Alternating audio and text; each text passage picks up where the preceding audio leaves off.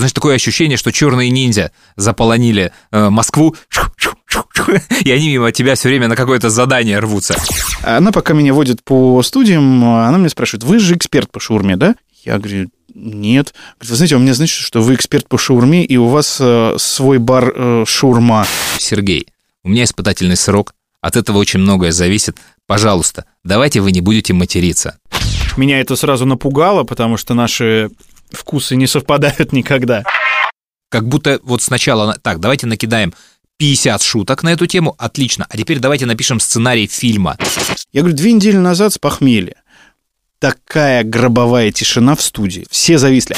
Я с такой радостью закончил это монтировать, все, ура! И через три месяца мне принесли вторую часть. Стоп, э, снято и вперед в эфир. В конце программы вы узнаете, в чем разница между немецкими проститутками и футболистами. Историс. Блин, ну наконец-то, Игорь, здравствуй. Привет. Все никак у нас э, не получается из-за этой пандемии записаться нормально. Как ты вообще? У меня как-то локально все работа, дом, изоляция, школа. Давай про тебя, потому что я знаю, что ты плавал. Да, мы ходили в круиз. А, не попался, молодец, не попался. Да, именно ходили, Андрюх, хотя по-разному все говорят, по Волге.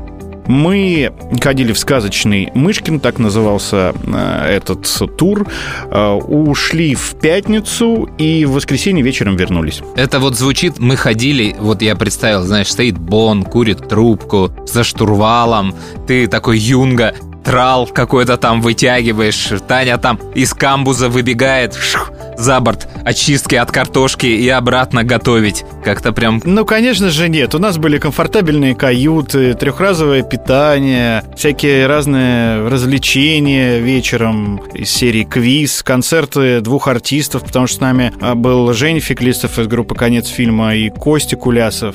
Я просто к разговору ходил, плыл, плавал. А, все по-разному говорят. А, мы, например, в эфире, когда рассказывали, говорим, вот наш корабль Санкт-Петербург. И нам сказали, это не корабль, это судно. Корабль, можно говорить только про военные корабли, а вы ходили на судне. И тут же судно это под кроватью в больнице. Фрегат. Терминологию оспаривать я не буду, но тем не менее, да, получилось выбраться, и, ну, отличное путешествие было. В общем, как-то сменили обстановку, хотя, конечно, тоже там а, разные ограничения есть. Но нет фуршетного стола, например. Раньше все собирались в одной большой столовой, ну ее так назовем, потому что корабль огромный. Ну, если не все, то там половина корабля в одной, половина в другой то в этот раз э, всех распределили по любым барам, столовым, которые есть на корабле, и так, чтобы ну, люди не толпились в одном месте. Плюс э, разное время выбирали, сделали четыре группы. Например, первая группа там завтракает в 8 утра, вторая группа завтракает в 9 утра. Завтрак, обед и ужин ты заказываешь заранее, галочки ставишь из предложенных тебе блюд. То есть нет вот этой раздачи, где люди ходят. Но, в общем, так ощущение было, знаешь, что действительно соблюдались все меры, ну, которые можно соблюдать на корабле. А по кораблю вы в масках ходили? Нет, нет, по нет. кораблю мы без масок ходили. А на корабль? На корабль заходили в масках, да, проверяли температуру. А, причем ты заполнял а, такие бланки, ну, из серии там, контактировал ли ты там за последние 14 дней. Ну, понятно, Есть ли да, у тебя да. симптомы и так далее и тому подобное. Но без справок. Без справок, да, без справок, просто температуру измеряли и все. Я, правда, не знаю, была ли у кого-то температура и развернули кого-то, но у нас проверили все нормально. Таким градусником, знаешь, который всегда 35,6 показывает или 36,3. Китайский. Ага. Я малого вожу на футбол, и нас на входе тоже проверяет. Сидит такой охранник, которому вообще, конечно, это все до фонаря, он прибор вообще не включает. И он, знаешь, на меня наводит, я вижу, там ничего не показывает. И я ему так, мол, показываю, что? А он глазами, знаешь, на камеру показывает, которая охранная, знаешь, и снимает. А. То есть, да, да, просто да, человек исполняет формально, знаешь, видишь, меня снимает камера, как бы я не могу этот пистолет не поднимать. Моя задача просто на тебя на руку посветить, и все. Если я так не сделаю, там заметят, вот, а все остальное меня не очень интересует. Слушай, я сегодня в метро еще не спускался, но говорят, с сегодняшнего дня там э, проверяют температуру, и если у тебя, причем стоят тепловизоры, я так понял, если у тебя 37,5, то тебя не пускают. А я себя сейчас, знаешь, шел, когда хожу в метро, от метро вообще по улице, ловлю себя на мысли, что я в каком-то, знаешь, фильме э, из 80-х годов про ниндзя. Потому что все вот эти доставщики азиатские, узбеки, киргизы, таджики, я и так-то не очень их различаю, а когда они в черных масках и в черных шапках, и в черных куртках сейчас, они все быстро бегают, едут на велосипедах, на чем-то. То, значит, такое ощущение, что черные ниндзя заполонили э, Москву, и они мимо тебя все время на какое-то задание рвутся. И я прямо не могу. Это всегда так смешно выглядит, когда вот попадается раскосый взгляд такой и черная маска, и ты сразу... Но справедливости ради, драться. они желтые и зеленые. Нет, это желтые и зеленые, но это если Деливери и Яндекс. Но их миллион бесформенных людей. Да, не, подожди, ты же смотрел это «Американский ниндзя» фильм, там же вообще подразделение красных ниндзя, зеленых ниндзя, там какие угодно цвета, все цвета радуги были, поэтому нормально, и зеленые за ниндзю канают, и желтые. Я обожал фильмы про ниндзя, наверное, как и любой ребенок, который рос э, в 90-е, но меня раздражали фильмы, где у ниндзя нет, э, ну, собственно, повязки когда у тебя открыто лицо. Да. Я считал, что это не до ниндзя. Вот в американском ниндзя, по-моему, он полфильма ходит э, э, без повязки, а, а для меня ниндзя да. это вот как э, в черепашках, э, ну, у тебя сапоги такие, ну, или не знаю, как это обувь называется, с двумя пальцами, да, и полностью да, да, да. черный костюм с капюшоном, и только глаза видны. Ну и, естественно, меч э, и другие там звездочки, потому что мы играли в ниндзя, и мы вот как раз э, делали в шапке дырки, вот чтобы было полностью скрыто лицо, только глаза были. Делали звездочки. У моего друга папа работал Сюрикен. в мастерской по обработке металлов, и он нам делал вот звездочки. Причем они были очень опасные, потому что они были острые, и мы играли в ниндзя. Я помню все детство свое, ну такое уже сознательное. А ты давно пересматривал фильмы типа «Американский ниндзя», «Американский ниндзя 2»? Нет, я тут, знаешь, что-то в Иви э, включил, какой-то современный фильм про ниндзя 19 года. О. Ну, там, знаешь, «Ниндзя-убийца 7» ага. или там «Месть ниндзя 8», ну, вот 44. такое. Вот, такое, да. И что-то посмотрел, и ну, во-первых, сюжет все тот же. Там а, мальчика, у которого погибли родители, воспитали в специальном секретном монастыре, и сделали из него серийного убийцу, а потом он э, устал убивать, э, и весь клан охотится за ним в большом городе, чтобы убить его, потому что оттуда нет выхода. Такая история. Кинокомпания Canon Group представляет. Это на технологиях современных, наверное, сейчас нормально можно снять. А вот если ты старые вот эти пересматривать будешь, «Месть ниндзя», «Американский ниндзя», это ну это ужас просто. Как мы это могли смотреть, как мы могли этим восхищаться, в это верить.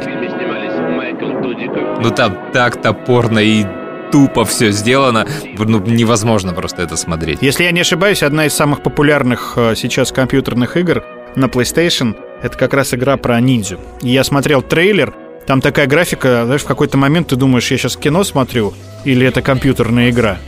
И вот там тоже главный герой с мечом и со всеми э, другими атрибутами ниндзя крошит всех в пыль.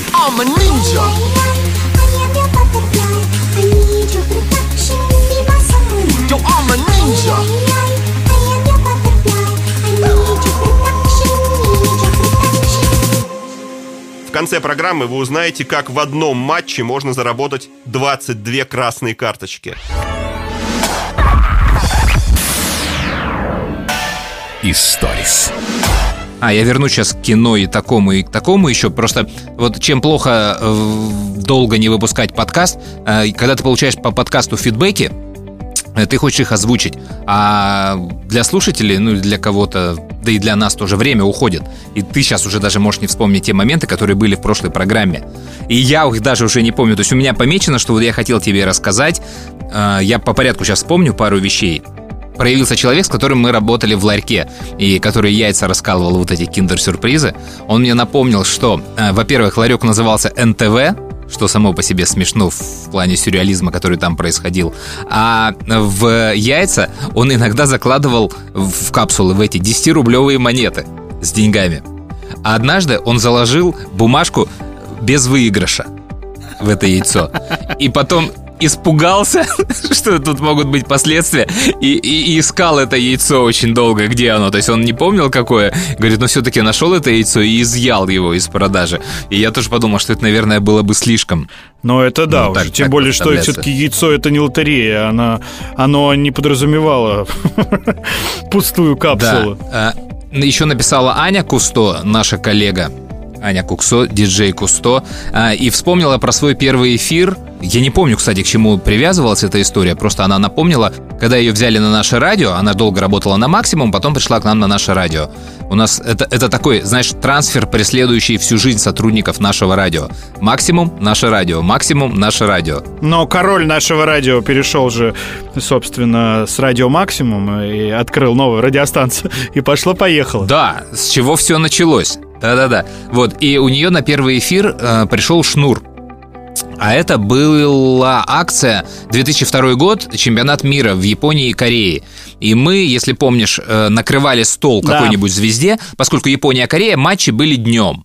Поэтому у нас на дневном эфире была накрыта поляна, стоял большой телевизор, приглашалась звезда, которая выпивала с нами, мы выпивали, и потом она подходила в эфир и что-то комментировала по поводу прошедшей игры, по поводу футбола вообще. И вот Анька говорит, я, значит, сижу, у меня первый эфир, приходит Шнур, а, пьяненький, немножко с какой-то телкой, садится к микрофону и сажает ее к себе на колени. И, значит, готов вести эфир. А у Аньки испытательный срок. И она говорит, слушай, я сразу поняла, что надо идти в банк Я в рекламной паузе перед выходом в эфир э, подхожу к нему и говорю, Сергей, у меня испытательный срок, от этого очень многое зависит. Пожалуйста, давайте вы не будете материться. И Шнур я честно сказал, слушай, да, давай договоримся, все будет нормально, никакого эпатажа. И очень ровно провел весь эфир, ни разу не выматерился, только в конце своей речи, в последнем слове крикнул «Свободу Слободану Милошевичу!» Его тогда судили. Было, но Аня была довольна этой историей и блестяще прошел эфир. Хотя я его помню, он пришел довольно грустный в тот день, и мне кажется, он, в принципе, был не расположен к скандалу, так тихо, мирно сидел, э, смотрел, а я, у меня еще друзья были, я друзей приводил э, тоже смотреть этот футбол, и они говорят, это что, точно Шнур? Я говорю, да. А что, он сейчас не насыт на стол? Я говорю, ну, понимаете, он не всегда это делает. Вот, и они очень разочаровались, короче, да, что-то Шнур какой-то не тот после этого футбола. Слушай, по поводу футбола, увидел сейчас в Фейсбуке, что день рождения у Виктора Гусева, ему 65 лет. И пришло время архивных моментов. И э, если ты помнишь, мы достаточно часто использовали его в качестве эксперта. Причем это было очень удобно, потому что ему не нужно было ничего писать. Как правило, он находился во время чемпионата, собственно, там, в той стране, где проходил чемпионат Европы или чемпионат мира, и ты просто выбирал удобное время, когда ему было удобно позвонить, и включал запись, и он три минуты, ровно три минуты, там хронометраж программы, рассказывал о прогнозах, о том, что происходит, э, о результатах матча и так далее. И я помню, что когда было эфирное нашествие, поправь меня, если я ошибаюсь, мы пригласили Уткина и Гусева комментировать происходящее. Они сидели вот рядом а, в маленькой студии, угу. у них был маленький телевизор, и они э, комментировали группы, которые приходят в основную студию «Воздух», э, и у них были такие периодические включения в эфир. И ты просто сейчас начал про Шнурова разговаривать. Я могу путать, но мне кажется, что это все-таки было это эфирное нашествие, потому что были и ведущие нашего радио, которые вели, и комментаторы, которые комментировали. Может быть, это был другой проект, но я точно помню, когда э, Шнуров был в эфире, и он обратился к комментаторам и говорит, а кто там? птицы на эти, кто там, Уткин, Гусев, птицы, как вы там? Как себя чувствуете, птицы? Ну да, и Вася это еще от, а, отыгрывал, что, что там ничего нового, что он 150 раз эту шутку слышал. Ну, что, в общем-то, было правдой. Да, да, ну я просто сейчас, э, ты заговорил, у меня сопоставилась э, картинка Шнуров, в студии футбол, э, день рождения Гусева. Я очень любил с ним работать. Ну, я про Гусева. А, ну у меня есть... Мы, я получил свою первую радиоманию, это такой Оскар э, в мире российского радиобизнеса за проект с Виктором Гусевым, да. Мы вместе. Футбольный проект, да? Да, за футбольный. Программа называлась «На футболе с Виктором Гусевым». Причем на старте она называлась на футболе с Васей Уткиным как-то долго. Но Вася Уткин очень долго нас динамил. Мы его продали спонсорам, и в итоге Вася слился, э, все сроки пробил, и когда мы ему звонили, где-то там его нашли, он какие, сказал какую-то такую фразу «Старик, то ли Клюкину, то ли Мише Козыреву, ты что, не понимаешь, что мне сейчас не до вас? Сейчас не время, не время». И хер его знает, что у него там было. То есть, что это означало? Но просто человека несколько раз дергали, и спонсоры были проданы, и прошел отбой по всем спонсорам. То есть, мы сказали, что мы этого не сделаем, потому что чемпионат уже начинался. И взяли Виктора Гусева. Это всегда на нашем радио была альтернатива. То есть, первый выбор – это Уткин, потом Уткин всех динамит, и работаем с Гусевым. И потом мы уже переключились на Гусева, потому что Гусев всегда это делал, как ты сказал, уже профессионально, круто. Вот. И первая программа, она, значит, выглядела так. В ней было три блока. Первое – это новости, Второй блок – это интервью с музыкантами. И третий блок – это какие-то интересные факты из истории чемпионата мира по футболу. А, я написал 50 фактов, я написал 40 вопросов про футбол. И дальше в студию пришел Виктор Гусев. Виктор Гусев записал 10 приветствий. Привет, это Виктор Гусев, в эфире программа «На футболе» с Виктором Гусевым. Новости из жизни футбольных звезд, истории от наших болельщиков, а также несколько футбольных моментов в цифрах и фактах в ближайшие пять минут. О потерях и успехах в составах сборных, о тренерских ошибках и исторических моментах мирового футбола в ближайшие пять минут. Несколько ближайших новостей нам расскажет Борис Барабанов. Несколько новостей из мира спорта нам расскажет Андрей Куренков. Несколько новостей из мира спорта расскажет кто-то там. Начнем выпуск с обзора футбольной прессы. В начале выпуска о последних событиях в футбольном мире рассказывает Андрей Куренков. Дальше. А теперь гость нашей программы. Вот такие вещи происходят нынче в футбольном мире, ну а мы переходим к нашим прогнозам. У нас в студии гость. И теперь от новостей переходим к прогнозам. Слово нашему гостю. Сегодня лидер группы «Мегаполис» Олег Нестеров делится с нами своим вратарским опытом. Сегодня лидер группы «Тайм-аут» Александр Минаев рассуждает ситуации... Так, еще раз. Что-то как будто у меня... Э, что-то гитару я слышу. Там, Там да, не, не мешает, да? Дальше, я уже тоже про это рассказывал, к нам приходили разные музыканты, и дальше Виктор Гусев прописал просто все вот эти 40 вопросов. Ну а вы бы за какую сборную хотели сыграть, кроме нашей? Потом к нам приходили музыканты, я их опрашивал э, по этим вопросам, выбирал наиболее интересные ответы и подставлял голос Виктора Гусева, ответ музыканта, голос Виктора Гусева, ответ музыканта. И третий блок Виктор Гусев говорит, а теперь несколько интересных фактов из истории чемпионатов мира. Спасибо нашему гостю и в конце выпуска яркий момент футбольной истории. Спасибо нашему гостю и в конце выпуска забавный момент из истории футбола. А теперь несколько футбольных моментов в цифрах и фактах. Как-то футбольных моментов в цифрах и фактах не очень нравится мне. Футбол. Может быть, теперь футбол в цифрах и фактах просто, да? да? А теперь футбол в цифрах и фактах. И я также подставлял в блоке вот эти уже записанные истории. И в конце Виктор Гусев записал там 15 прощалок. Иногда, когда он был доступен, он сам делал включения новостные. А, то есть иногда это делал Боря Барабанов, если форс-мажор, это делал я.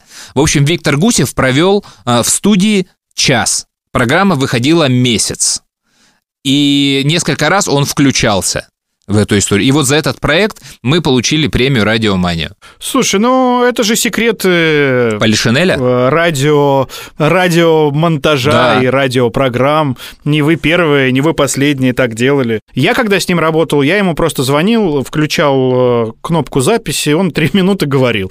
Я потом сам монтировал эту программу, у меня была отбивка, условно говоря, чемпионат, дневники чемпионата мира по футболу с Виктором Гусевым. И дальше. Привет, это Виктор Гусев, э, я нахожусь там-то, там-то, и все, и три минуты. Я редко, когда что-то там подрезал, в основном у него уже то ли был написан текст, э, то ли он просто э, из головы его брал. Поэтому мне дико нравилось с ним работать, в отличие от многих других экспертов, которых нужно было постоянно там вырезать что-то, монтировать, задавать дополнительные вопросы. А здесь стоп, снято и вперед в эфир. Однажды в Испании в игре команд второй лиги за три минуты до конца матча игроки обеих команд команд, недовольные судейством, окружили судью, пытаясь выяснить с ним отношения.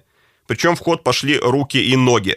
Сохраняя полное спокойствие в такой сложной ситуации, судья достал из кармана красную карточку и предъявил ее всем 22 участникам матча.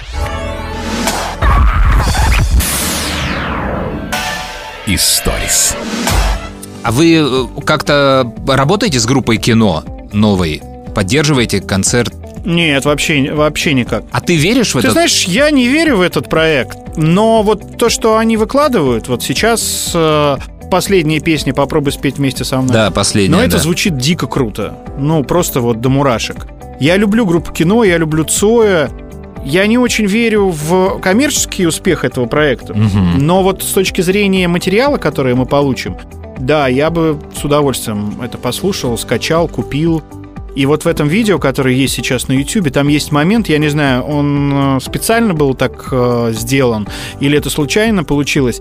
Там музыканты стоят, играют. На заднем плане на экране поет Цой крупным планом. Ага. И микрофон от э, барабанной установки, который направлен, собственно, на барабанную установку, Ага. подзвучивает ее, он в какой-то момент на несколько секунд оказывается на уровне собственно, губ Цоя. И ощущение, что они сделали это специально. И вот тут прям мурашки по коже. Когда играет группа, и как будто он стоит сзади и поет в микрофон. Вот обрати внимание на этот момент. А, Я хочу сказать, что я, конечно, прежде всего доволен, что концертов не состоялось, и они уехали на следующий год. И, ну как доволен? Рад, что...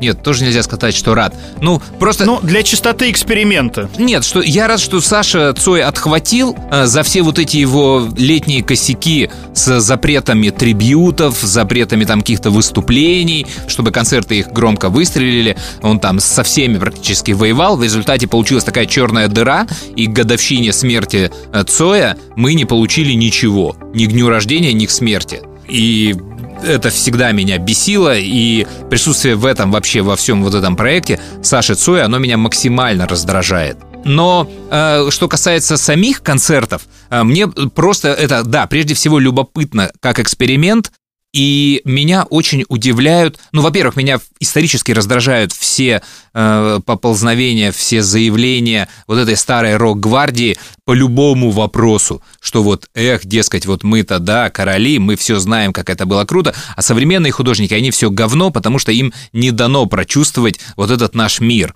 И когда я слышу какие-то фамилии типа Лепницкий или Джана Стингрей, мне сразу хочется блевать. Любое их мнение по поводу фильма, будь то «Лето» Серебренникова или «Цой» учителя, меня очень сильно раздражает.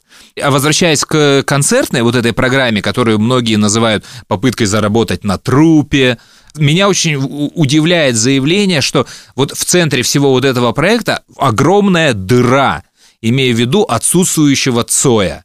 И заявление о том, что у группы на этом выступлении не будет энергетики Виктора Цоя, его энергии. Твою мать, какая энергия Цоя?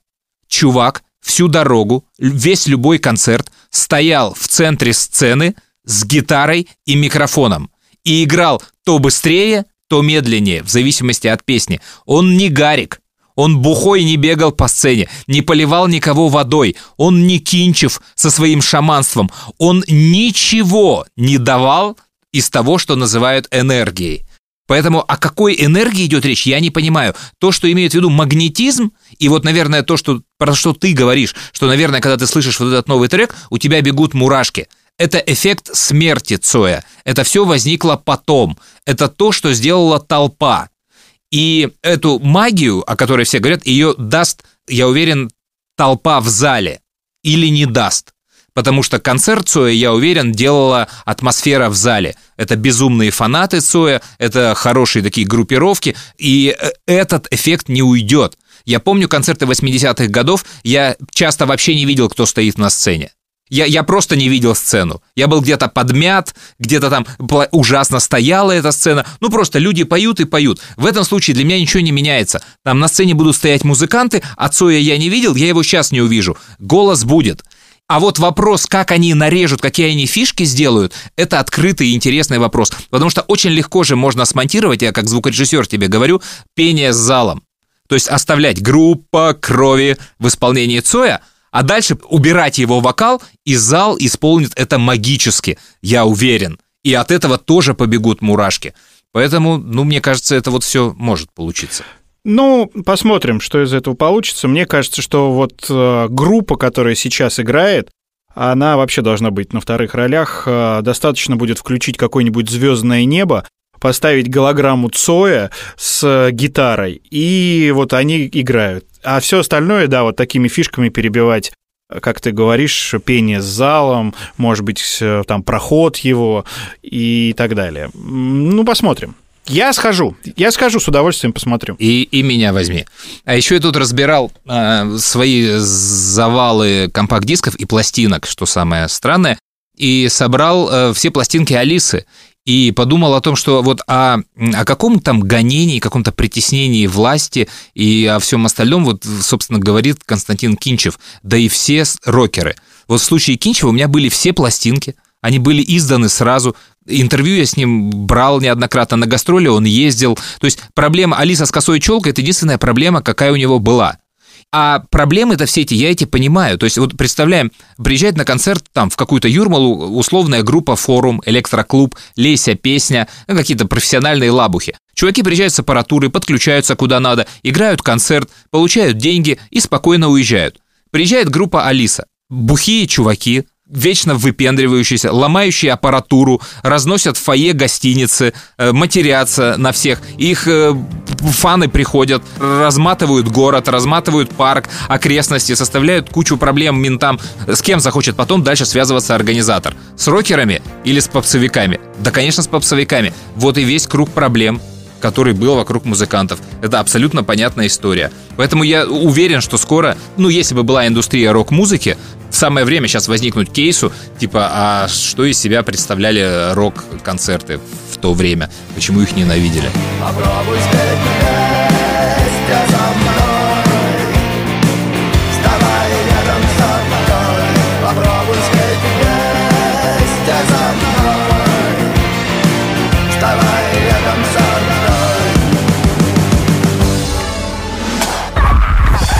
Изобретательность болельщиков неистощима. Страстному тифозе из Неаполя Джованни Манини не удалось приобрести билет на матч Наполи-Рома. В начало игры оставалось несколько минут, но Манини точно знал, безнадежных ситуаций не бывает. Зная, что ближайший медпункт находится под трибунами стадиона, он имитировал сердечный приступ. Тут же вызывают скорую, которая вводит его на территорию стадиона. Когда медсестры открыли двери машины, чтобы перенести больного в медпункт, тот сорвался с носилок и вмиг растворился среди зрителей. Историс. У меня есть история с телеком, кстати, связанная. О, я люблю. Год назад э, звонит наш э, коллега из промо-отдела и просит э, меня в моем баре, в концерте, снять ролик про шаурму. Я говорю, слушай, у меня нет в меню шаурмы. Ну, нам позвонили с НТВ, там есть программа, называется «Еда живая и мертвая», и вот там репортаж про шаурму разное там. Это мертвая? Для вегетарианцев э, шаурма. Считается или живая? С мясом там и так далее. И мы должны были быть главными героями. То есть я, Таня и Бон, ведущий утреннего шоу нашего радио. И мой шеф-повар должен был, соответственно, приготовить разную шурму, мы должны были есть и комментировать. И ну, специально для этого проекта очень просили, телевизионщики просили, мои коллеги просили, ну и плюс самим тоже попиариться. Ввели, ну как не ввели, просто приготовили шаурму и снимались в этой программе. Это был год назад. Так. Тут э, звонит опять же та же коллега, говорит, можешь сходить на съемки теперь уже в студию на программу э, «Еда живая и мертвая» про шаурму. Я говорю, да что такое-то? Что меня преследует? Ты где-то в гостевых списках существуешь как Игорь Шаурма. Игорь Шаурма. Вот, видимо, так и было. При том, что Бон был в отпуске, Таня не захотела или не смогла. Я говорю, ну ладно, там ненадолго, ненадолго. А, я приезжаю, э, значит, меня встречает девушка, редактор, и видно, она не знает, кто я, но а, они так выдрессированы, они перед всеми там вот а, как перед звездами. Все да, правильно, это, это хорошие гостевые да. редактора. И она, Игорь, здравствуйте, пожалуйста, проходите. Вот сейчас мы ждем ведущего, ждем еще двух экспертов. Я говорю, каких экспертов? Ну, два кулинарных блогера известных. И называет не имена, там, женщину и какого-то молодого человека, а я не знаю, кто это. Вы разве их не знаете? Я говорю, нет, не знаю. Я смотрю на YouTube-канале «Сеня в деле», и там готовим в деревне, деревне, в Казане и так далее. Модных блогеров э, кулинарных я не знаю. Ну, и она мне показывает студию, говорит, вот смотрите, как у нас э, студия выглядит. Мы здесь снимаем вот эту программу, вот эту программу, там что-то готовит. Она говорит, в эту комнату не заходите, там как раз вот э, шаурма. Смысл следующий. Три человека и ведущий должны были с закрытыми глазами пробовать шаурму и определить, э, сколько она стоит и какая откуда. То есть это О. уличная шаурма, это ресторанная шаурма, а это шаурма, ну, не знаю откуда. И ты с закрытыми глазами должен определить на вкус. Вот в этом вся фишка. Я не знаю, к чему там посвящен репортаж, но вот это конкретно про шаурму. И она пока меня водит по студиям, она мне спрашивает, вы же эксперт по шаурме, да? Я говорю, нет. Говорит, вы знаете, у меня значит, что вы эксперт по шаурме, и у вас э, свой бар э, шаурма. Я ей объясняю, что год назад меня в баре снимали, там вообще шаурмы нет. Она говорит, а мне еще сказали бар шаурма, я не нашла. Потом нашла, что вот у вас, у Игоря Панькова, бар-концерт в Инстаграме. Я зашла, посмотрела меню, какое есть, а там нет шаурмы. А мне сказать, что вы большой эксперт в этой области. Я говорю, «Э, слушайте, я готов побыть экспертом. Главное просто не- Эфиры очень нужны. не говорите, что бар-концерт это бар шаурма. И Если у вас там сейчас ну, редакторы написали вам подводку, как представить. Меня просто напишите радиоведущий Игорь Паньков, который любит э, шаурму. А Она говорит, да нет, нет, нет, у нас ничего нет, тем более ведущий вас знает. Я забыл, к своему суду, как зовут ведущего, но он приходил к нам, а, он снимал программу, э, вернее, фильм «Нефть» документальный. Ну, приятный такой парень, э, и ну, мы когда встретились с этими экспертами кулинарными, там женщина в возрасте и молодой какой-то просто, ну, пацан дерзкий такой, у него куча камер, он все себе снимает, у него, значит, рубашка, на которой написано название его блога, при том, что режиссер говорит, все логотипы уберите, он говорит, это название моего блога. Убери название своего Для блога. рекламы. Не, он оставил это название. Наглец. И началось. Просто я вот, у меня с телеком давно не складывается. Как у Я не люблю вообще всю вот эту историю, да. Я как неловко себя в кадре чувствую, да, я м, теряюсь, эм, и мне самое главное, никакого удовольствия это не приносит. И мы встаем, ведущий нас представляет, э, и, соответственно, задает вопрос там первому этому блогеру, допустим, его Михаил зовут. Михаил, вы когда последний раз ели шурму? Он говорит, я последний раз ел вчера, потому что мы снимали для моего YouTube-канала такого-то, такого-то м, блог про шаурму за 60 тысяч рублей. Одна шаурма. 60 тысяч рублей, она в А. каком-то золотом лаваше. Ну, или лаваш с золотым напылением. Вот. А его есть можно? Ну, наверное, есть. Ну, есть же съедобное, Класс. да, декоративное. Вот. Золото? Да, э, золото, ну, и какие-то вот эти вещи. Глупые животные. Золота не может быть слишком много. А дальше, значит, женщина э, рассказывает, что она ела тоже там позавчера, тоже для своего блога снимала. Но... За 120 тысяч Нет. рублей. А Она э, сказала, что никогда не покупает шаурму, э, не ест ее в ресторанах и на улице, потому что самая вкусная шаурма это которую она готовит и которая приготовлена дома. И она, значит, начинает со мной обсуждать э, и со мной, и с ведущим. Говорит, ну вот э, в моей шаурме есть нотки шафрана, еще что-то. Я думаю, ребята, мы сейчас тут что снимаем? Мы же про шаурму пришли говорить, да? Мы же все, наверное, хоть раз допробовали шаурму у метро, да, вот у самой палатки там, э, самой грязной, ну, на вокзале, На вокзале, еще что-то. да. Да, и, э, ну, тут у меня никогда не было проблем с отравлениями вот шаурмой на вокзале. Фу-фу-фу. Фу-фу-фу. И у меня спрашивают, значит, э, Игорь, а вы когда последний раз ели шаурму? Я говорю, две недели назад с похмелья. Такая гробовая тишина в студии. Ну, то есть вообще просто все зависли. А я же как бы не знаю формат программы. Ну, НТВ, НТВ. Я когда-то даже какие-то анонсы видел там. Она утром идет э, в выходной день. И, видимо, она очень чопорная и такая прилизанная для домохозяек. Там, ну, не знаю. Мне так Совсем показалось. что-то на НТВ не похоже. Может быть. А где же, где же это знаменитая шаурма съела ребенка в подмосковном железнодорожном? Свидетель Игорь Паньков. Но у них были такие лица и у ведущего, и у моих э, коллег э, кулинарных экспертов. Не застопились? Понятно. Нет, не заступились, потому что кто-то там из осветителей заржал. А. Вот.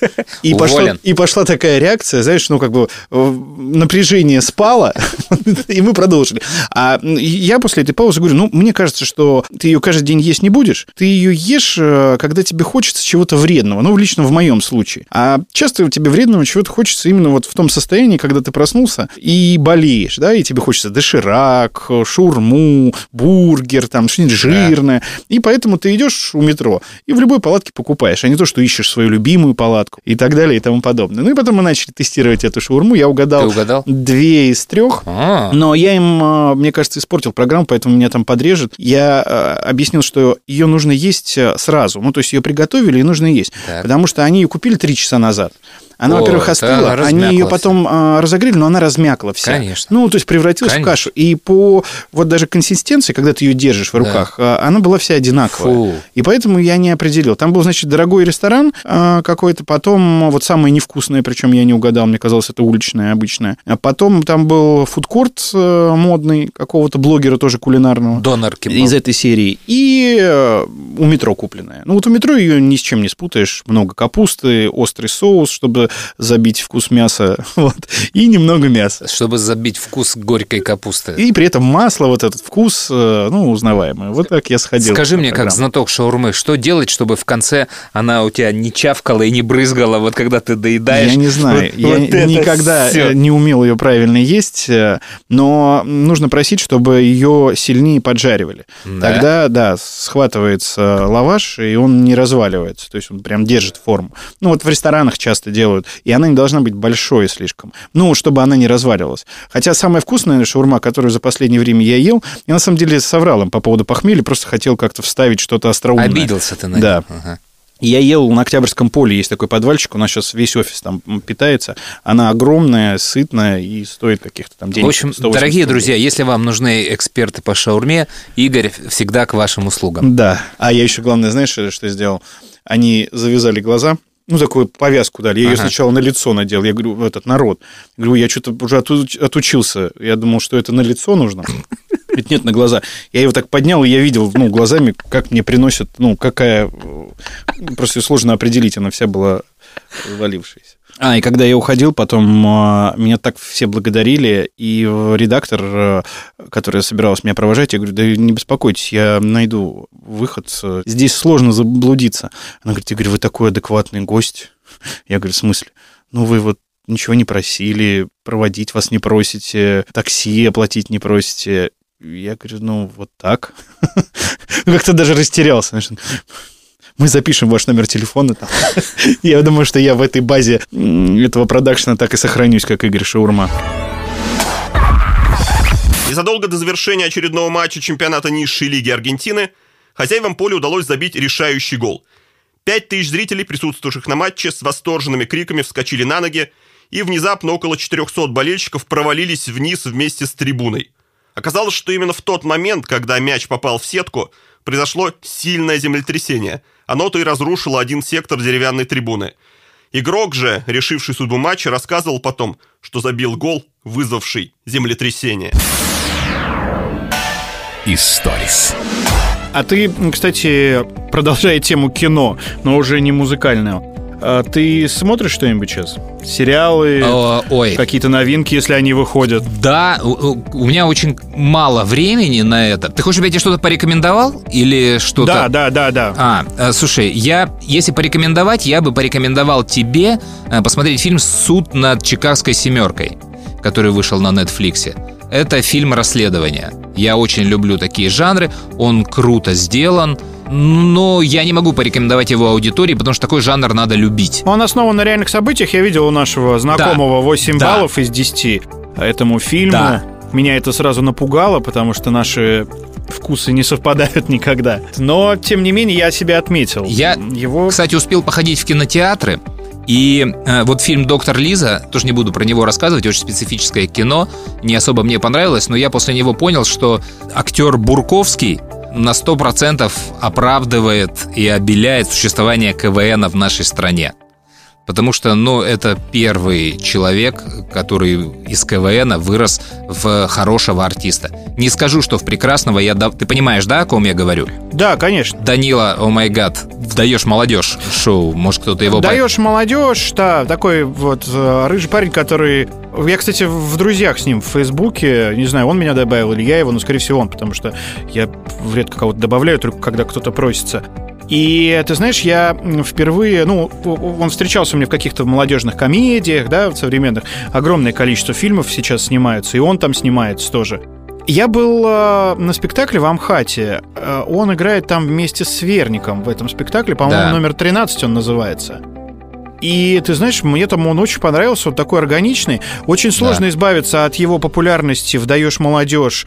Этих скетчей постоянных и от КВН, потому что... А вот я этот- смог как раз. тот КВН, который э, я тогда смотрел, и он постоянно был перед глазами, но тем не менее у него как-то это получилось вот все-таки. Он же еще с Петровым играл в э, ТНТшном сериале. Звоните Ди Каприо. Звоните Ди Каприо, он играл брата Петрова. Тоже там он был очень органичен в своей роли. Так что, ну, я с тобой согласен. Пожалуй, из КВНовских актеров он единственный, кто работает в других жанрах, а не в комедии или там в стендапе. А сейчас э, тогда давай я тебе расскажу про две э, несусветные хрени, которые я посмотрел, и одну своими словами, а другую не своими словами. Значит, первое — это сериал «Шерлок Холмс», который вышел на платформе «Старт». Новая экранизация, наши сделали, э, с Максимом Матвеевым в главной роли. Это просто ужас.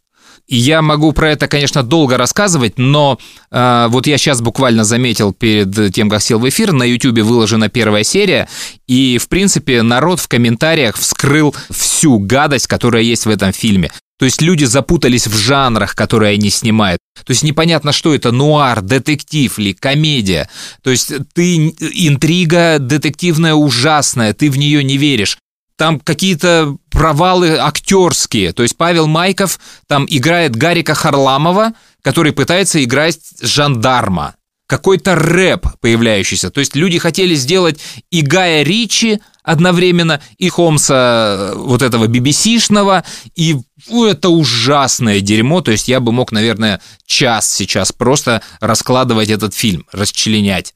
Там в первых сценах на улице идет дождь, но по каким-то причинам он не идет над главными героями, над Холмсом и Лестрейтом. При этом они поднимают с земли под этим дождем щепотку некого сухого порошка и понимают, что это смесь специй и табака, следы заметал русский бандит. Дедукцию Холмса, знаменитую и без того сомнительную, вообще перевели в какой-то трэш. Вы грустный, а значит вы доктор. Вы красивая и хитрая, а значит вы актриса. Что это такое? Шутки про Россию, это, это еще с ролика. Кулебяка с требухой. Хо-хо-хо! Отсмеялись. Слушайте, ребят, ну э, реально, вы не первые, кто занялся исследованием иностранцев в России. Тем более в эру видеоблогинга на Ютубе вот этих шоу миллионы. Пробуют еду, угадывают назначение предметов, смотрят русские фильмы, что угодно. Окей, но там шутки идут таким потоком, что вот как будто вот сначала... Так, давайте накидаем 50 шуток на эту тему, отлично. А теперь давайте напишем сценарий фильма на основе вот этих шуток. Вымораживает к концу первой серии. И, конечно, этот мудацкий образ Шерлока Холмса. И Этот акцент ужасный. Этот грим, костюм и образ Петрова из Гоголя. Если кто-то смотрел Гоголя, все, от этого невозможно отделаться весь фильм.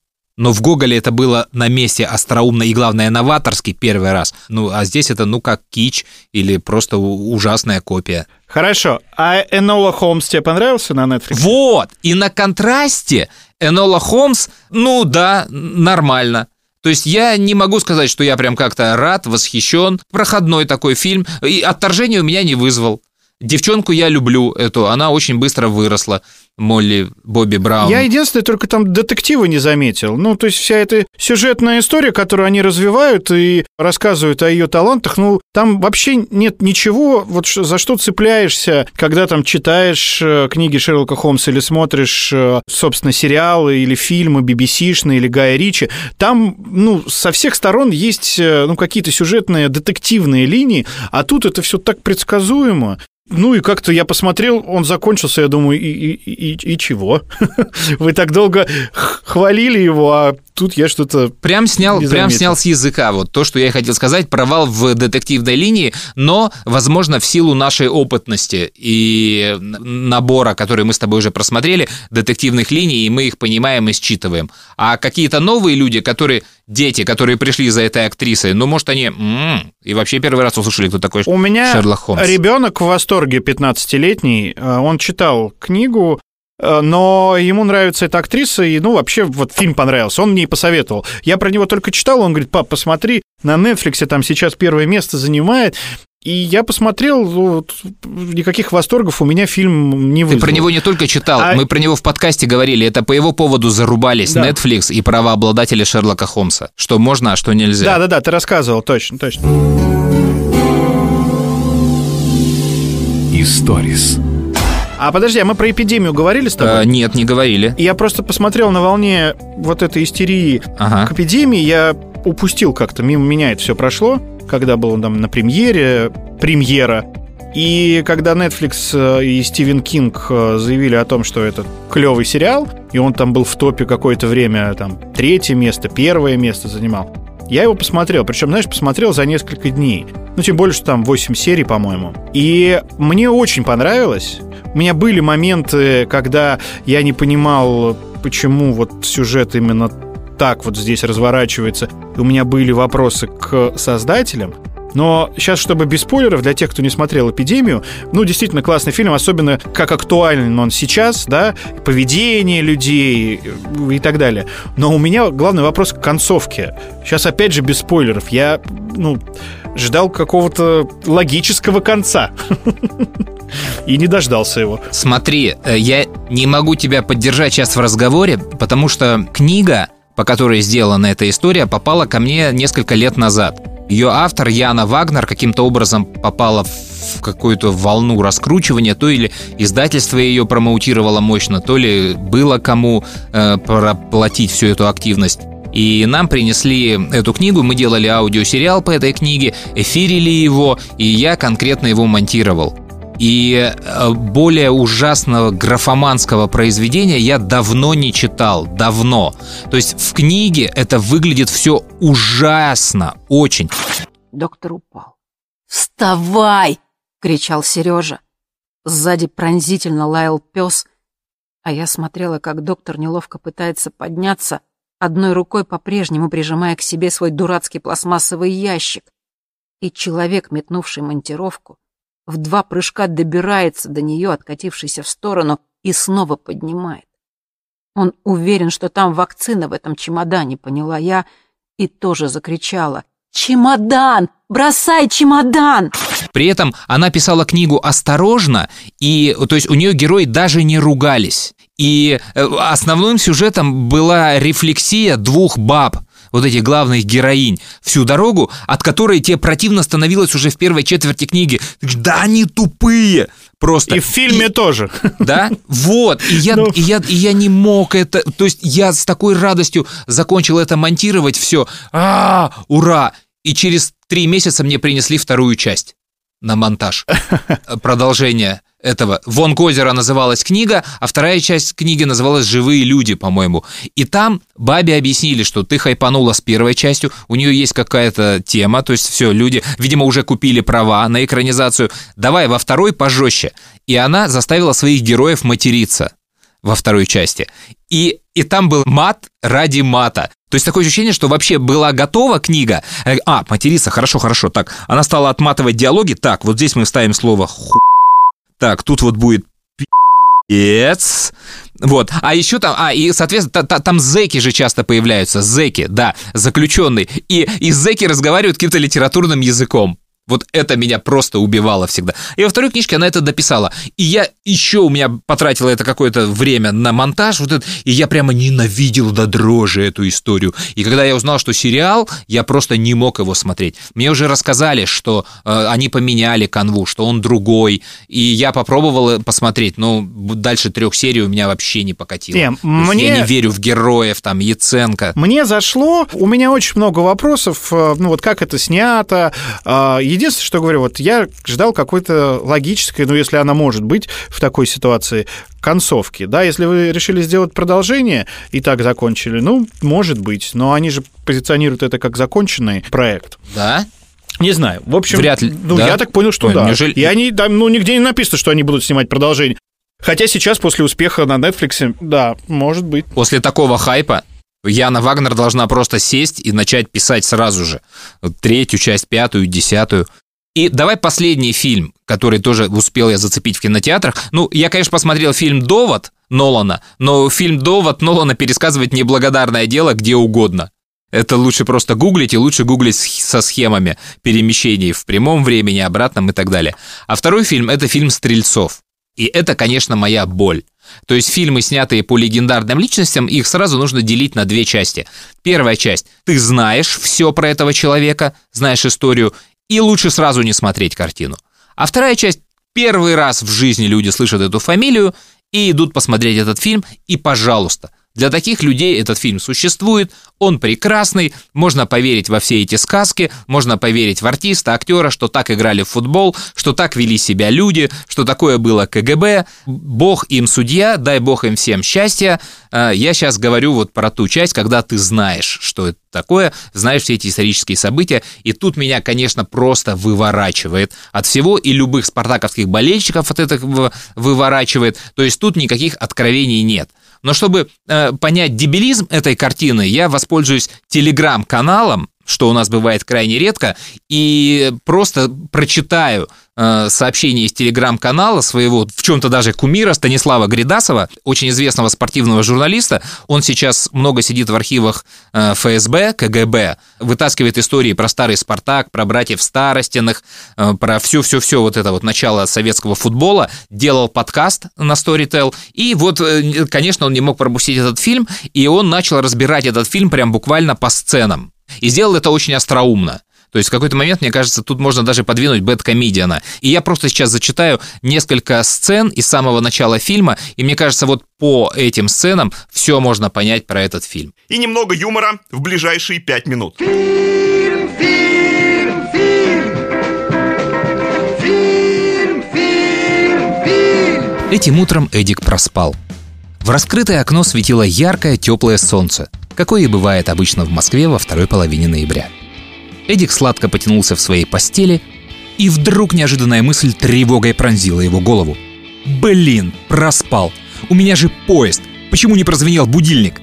«Это заговор КГБ», — испугался Эдик. «Мама, мама моя, старенькая и заботливая мама, ну почему ты меня не разбудила? У меня же поезд на Берлин!» У меня самый ответственный матч 1957 года. Переигровка за выход в финал чемпионата мира по футболу, мама. Мама удивилась. Но откуда мне, заботливой маме, знать, что у тебя самый ответственный матч года против поляков? Жениться тебе надо. Вот жена и будет следить за будильником. До поезда оставалось полчаса. Эдик, чтобы не обижать маму, начал жевать пирожок и напряженно думать. Как же так случилось, что он проспал такой ответственный поезд? Может, я набухался вчера с Ивановым? Ну нет, это в сценарий не попало. В сценарий Валентин Казмич вообще не попал. Так, бегает по полю какой-то статист. А может, первый секс с невестой? А что, хороший оправдательный мотив для опоздания на поезд. Но тоже нет, никакого секса не было. И что обидно, не будет. Фильм категории 6+, дети смотрят. Режиссер сказал, никак нельзя. Даже после свадьбы. Фильм,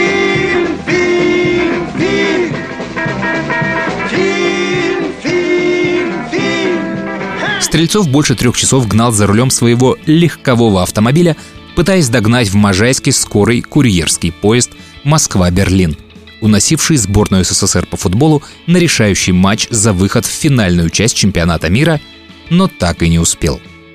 Стрельцов оглянулся и подумал, на чем же мне гнать дальше?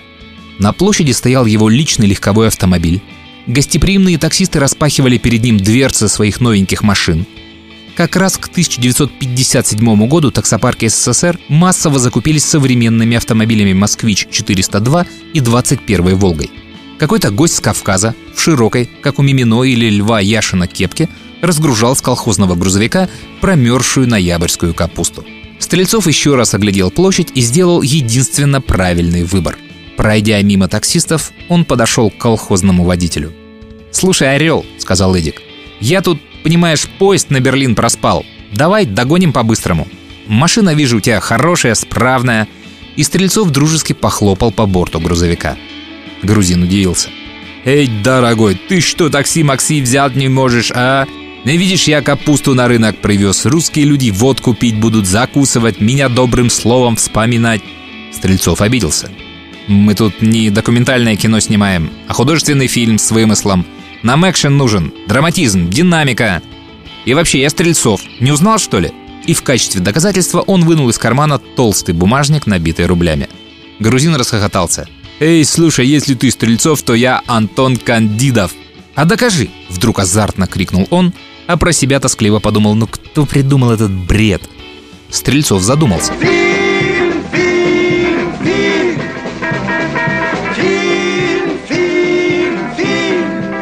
Стрельцов сплюнул уговор дороже денег.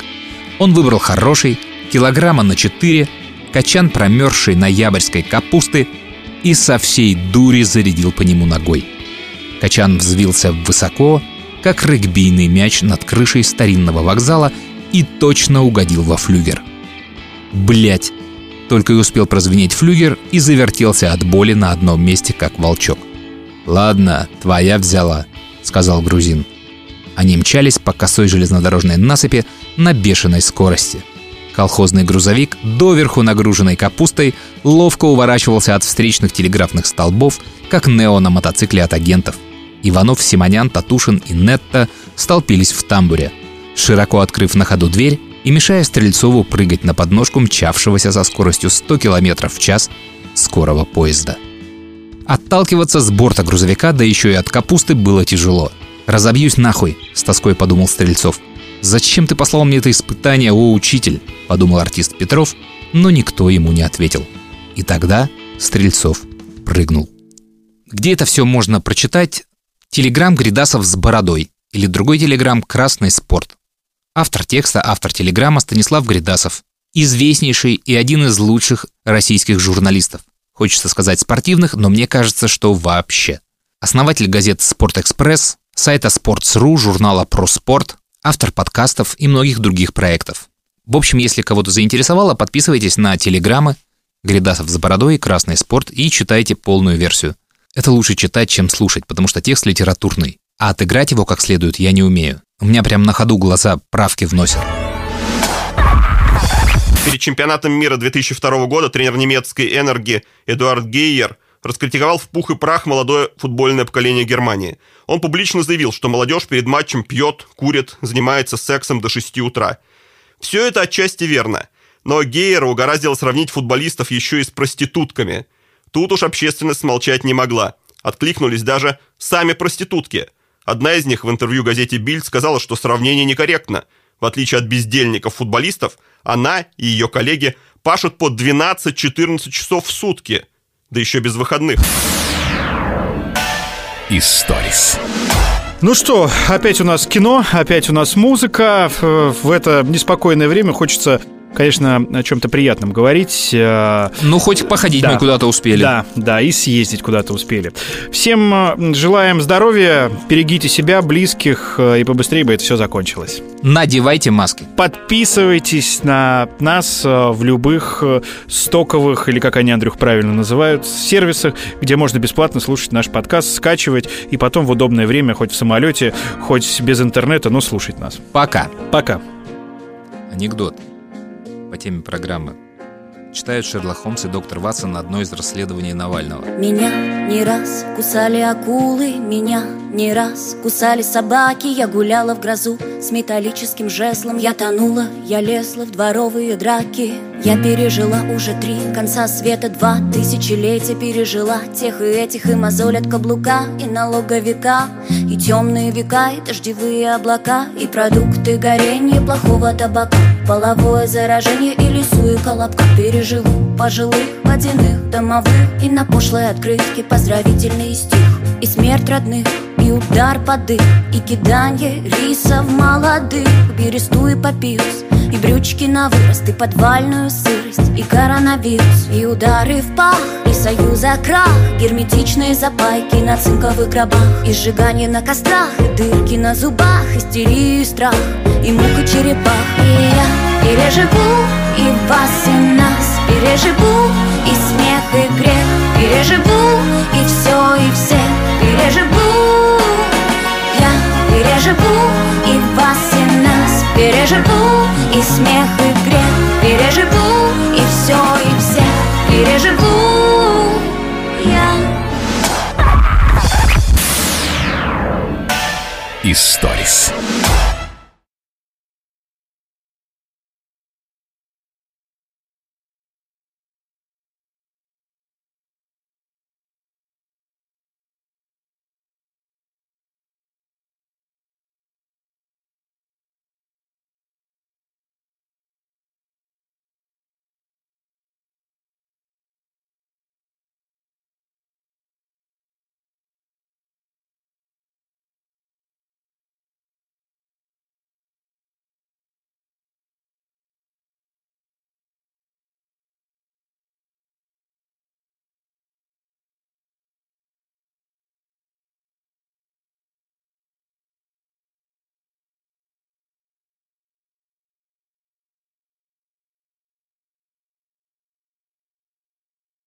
Забыл рассказать при записи, а по-моему я вообще это рассказывал в одном из подкастов раньше.